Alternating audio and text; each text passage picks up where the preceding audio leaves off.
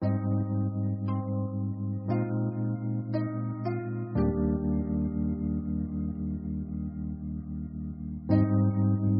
里是安心理社区的角落留声，我们为一亿个需要安静倾听的角落而读。一个人的时候，正适合静静的听。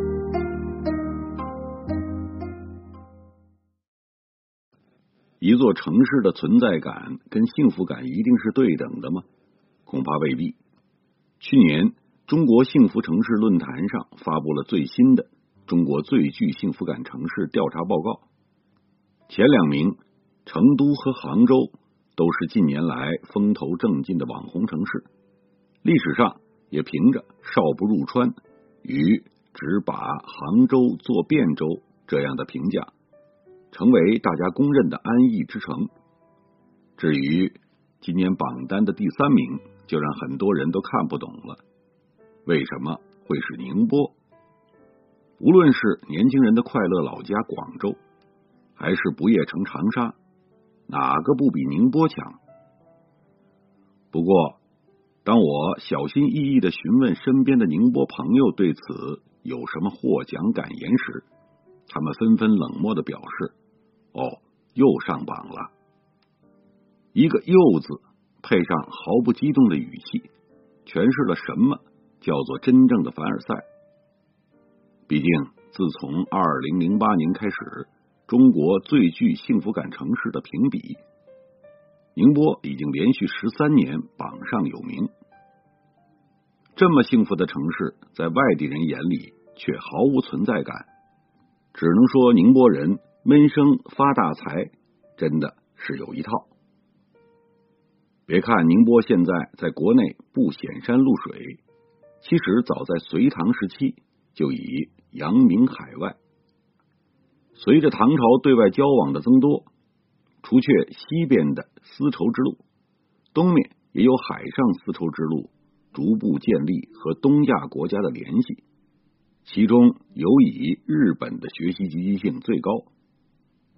日本和朝鲜半岛交好的时候，日本的遣唐使小分队主要从朝鲜半岛借道，要么。在朝鲜半岛北岸登陆，然后经陆路进入唐朝；要么走北陆航线，沿着朝鲜半岛的海岸线迂回进入。这条线路尽管距离较远，但大半航程是沿岸航行，安全系数高，还能随时补充物资。与朝鲜交恶后，遣唐使就只能另寻出路。如果摊开地图，根据两点之间直线最短的朴素逻辑，从日本出发抵达中国最近的路线，应该是直抵长江口，从扬州或者苏州进入大运河。但在帆船时代，受制于航海技术和长江口水文条件，进出的风险非常大。彼时长江口的广陵潮。比今天的钱塘江大潮更为汹涌，遣唐使的目光只能一路向南。终于，他们注意到了甬江口。甬江口水文条件远比长江口、杭州湾安全的多，且外围背靠舟山群岛作为屏障。这座位于甬江、姚江、奉化江三江入海口的城市因此而兴，它是明州。也就是今天的宁波。根据学者考证，港口经济繁荣的时候，宁波城是一座比威尼斯还威尼斯的水城。一三七五年的加泰罗尼亚地图是中世纪最好、最丰富、完备的一幅世界地图。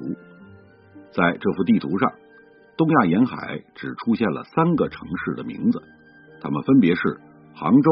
明州、泉州，近代以来，宁波商人的势力更是溢出了宁波之外。无论是近郊上海，还是湘江上的东方之珠，都少不了宁波人的身影。有研究对一九三六年前上海二百三十八家民族资本工厂创办者的背景进行调查，其中由宁波人开办的企业有五十余家，约占百分之二十五。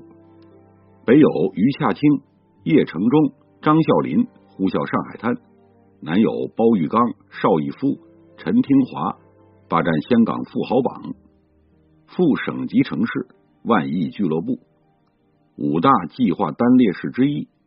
今天宁波的势力仍然毋庸置疑，他身上的标签随便拿一个出来，都能让其他城市羡慕不已。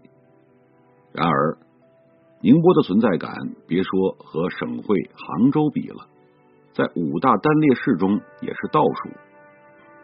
等着看宁波笑话的人说，宁波没有存在感，正是宁波衰落的开始。然而。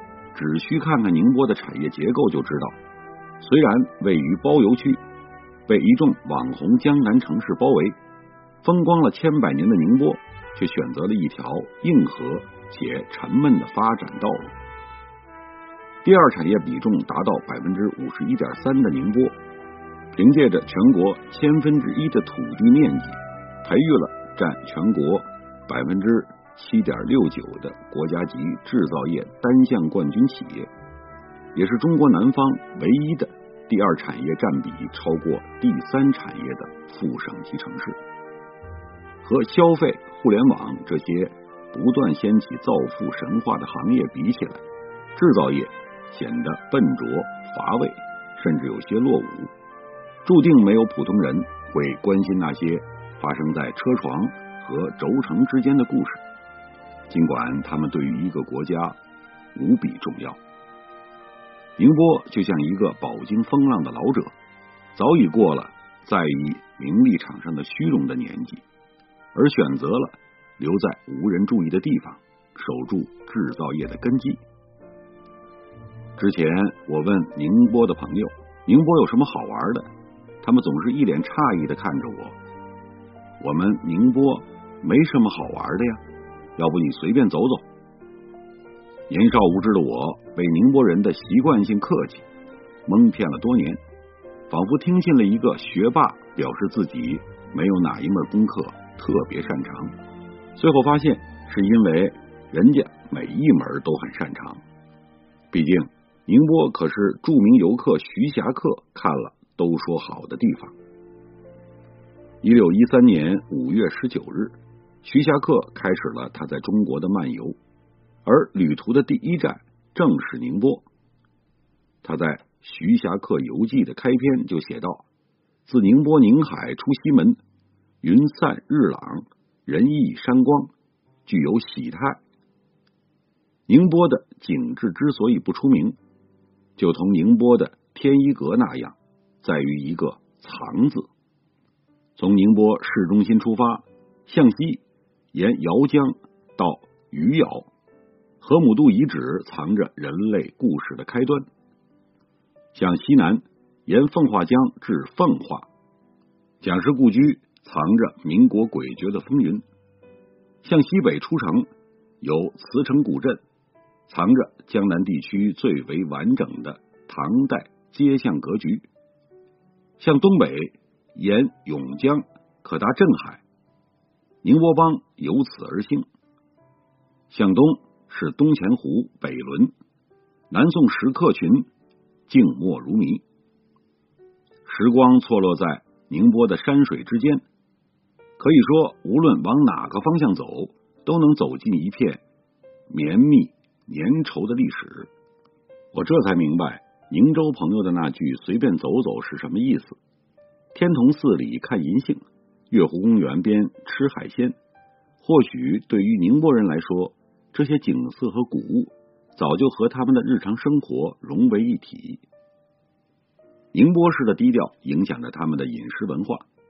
我看到网上有宁波人说，之前带着家人去普吉岛玩，去逛海鲜市场的时候，全家人都提不起兴趣来，还以为走错路，回到了家门口的菜市场。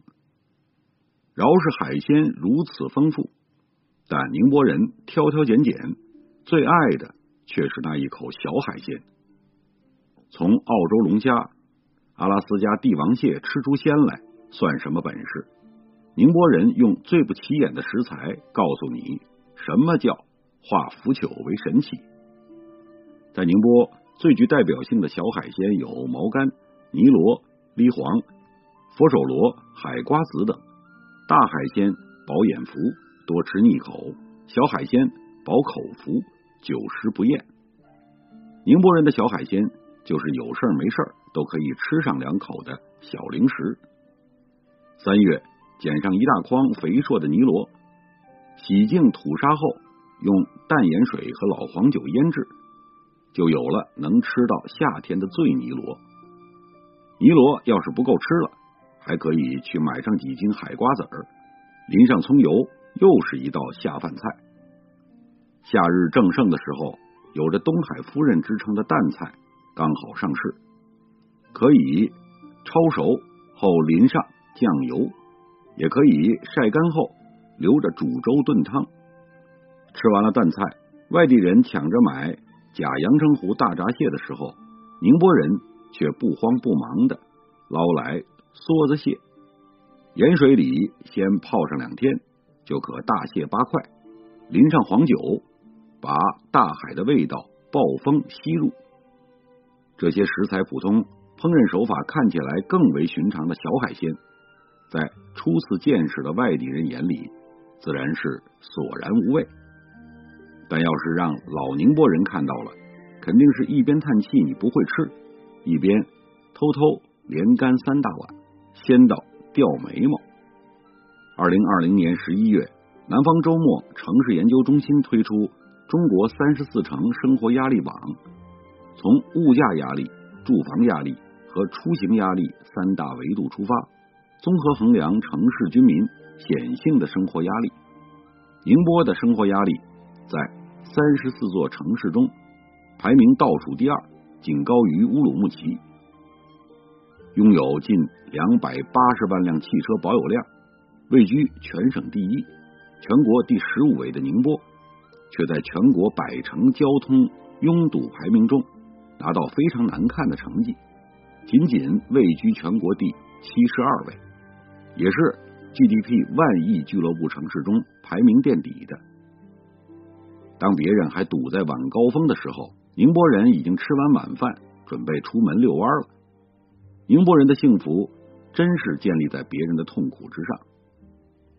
除此之外，宁波的房价和物价也很不争气，常年跑不赢深圳、厦门就算了，时不时被五大计划单列市里剩下的。青岛和大连吊打，这让平均招聘月薪常年排名全国前十的宁波年轻人真的很没有斗志。毕竟躺平都能买房，哪还有动力尽本分享福报呢？作为省里的万年老二，无论宁波怎么低调，总逃不过被拿来和杭州相比的命运。不过真要比起来，可以说。在藏富于民这件事上，宁波比杭州做的更平衡。慈溪、余姚、象山、宁海，包括之前的奉化，全部位于全国百强县之列。其中，慈溪和余姚还长期占据着全国百强县前十、前二十的位置。虽然杭州这些年因为互联网而风头更劲，给人一种要把宁波远远甩开的错觉。但其实，两座城市的城镇长居居民的人均可支配收入非常接近，而宁波的农村常住人口人均可支配收入甚至超过了杭州。眼球经济的今天，存在感某种程度上就意味着资源和可能，似乎与其当一个受争议的网红城市。也好过在默默无闻里衰落的小透明。然而，正如卡尔维诺在《看不见的城市》里写道：“对于一座城市，你所喜欢的不在于七个或者七十个奇景，而在于他对你提的问题所给予的答案。”宁波绝对有实力成为网红城市但相比于拿钱去刷存在感他却更愿意首先选择给生活在宁波的人一个满意的答案。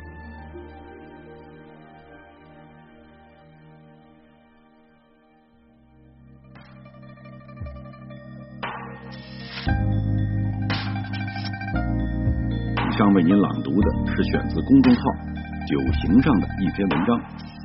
谢谢来自每个角落的慧心倾听，请记住这里，我们在一起呢，咱们天天见。